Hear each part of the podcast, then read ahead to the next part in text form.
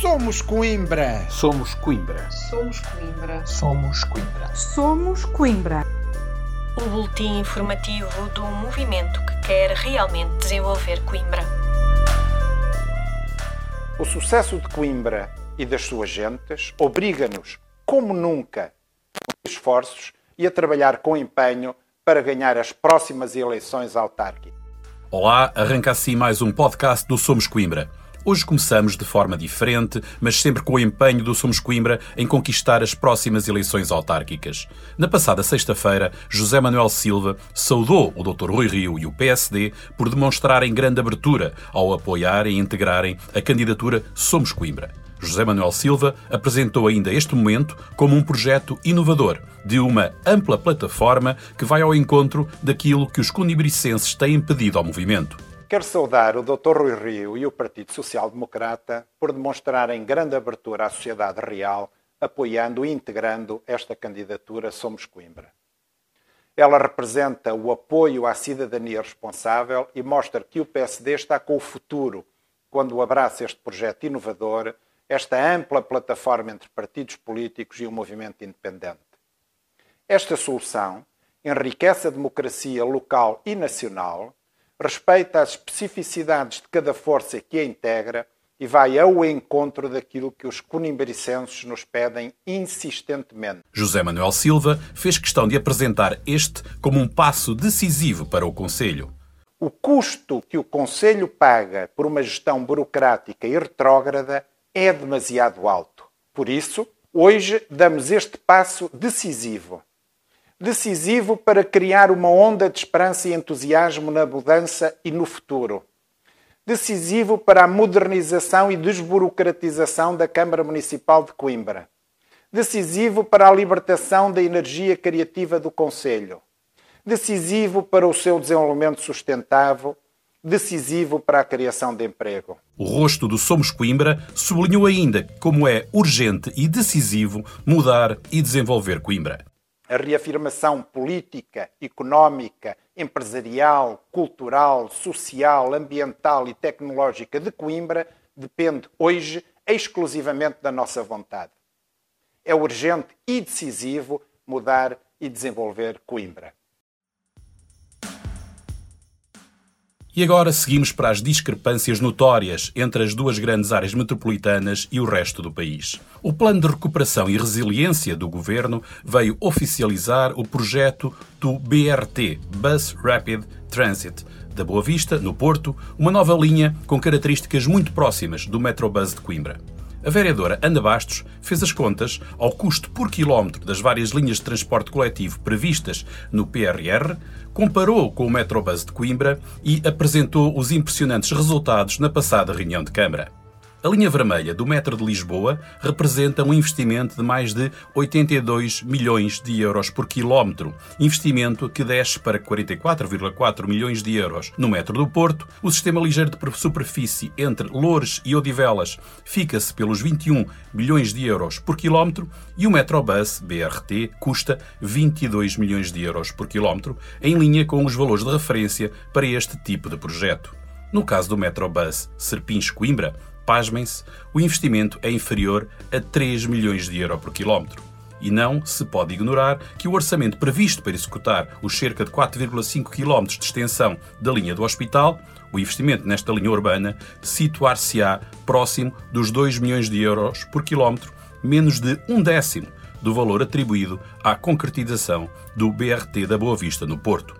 A propósito destas assimetrias gritantes, a vereadora Ana Bastos voltou a questionar o presidente da autarquia relativamente a uma posição dura e formal da Câmara Municipal perante o Governo Nacional, indo ao encontro da moção do Somos Coimbra, aprovada por unanimidade na Assembleia Municipal de 29 de dezembro de 2020, mas, uma vez mais, Manuel Machado remeteu-se ao silêncio, continuando este pacto de conivência da secundarização de Coimbra. Do Metrobus passamos para os SEMTUC. O Somos Coimbra teve conhecimento que, recentemente, os aparelhos do sistema de manutenção preditiva dos autocarros dos SEMTUC, objeto dos contratos por ajuste direto com a empresa do filho do ex-vereador Jorge Alves, a STRA, e que levaram à sua demissão, foram retirados do interior dos autocarros onde antes estavam instalados. Sabendo da retirada de aparelhos em pleno processo de investigação criminal, o vereador José Manuel Silva questionou os responsáveis na reunião de Câmara de 8 de março de 2021, onde estiveram presentes dois elementos do Conselho de Administração dos SEMTUC, a vereadora Regina Bento e o vereador Francisco Queiroz, e não obteve nenhuma resposta, numa inaceitável e deliberada falta de transparência. Em defesa dos SEMTUC, na ausência de respostas da coligação PS-PCP, o Somos Coimbra cumpriu a sua obrigação, tendo em conta o processo de investigação que decorre no Ministério Público. Comunicou a retirada dos aparelhos ao Departamento de Investigação e Ação Penal de Coimbra e deu disso nota pública, exigindo a clarificação do sucedido. Continuando no âmbito dos SEMTUC, importa celebrar o alargamento dos SEMTUC à zona norte do Conselho. Na passada reunião de Câmara foi aprovada a extensão da rede dos SEMTUC à zona norte do Conselho. União de Freguesias de Sozelas e Botão e Freguesia de Praxemes, com melhoria da oferta para a União de Freguesias de Trouxemil, de Torre de Vilela, Idieiras e São Paulo de Frates. Mais de um ano depois, de dezembro de 2019, de os SEMTUC terem chegado à Zona Sul, a Câmara Municipal de Coimbra finalmente entendeu as carências da população na Zona Norte, tantas vezes reclamadas pelo Somos Coimbra, pela União de Freguesias de Sozelas e Botão e pelos seus fregueses.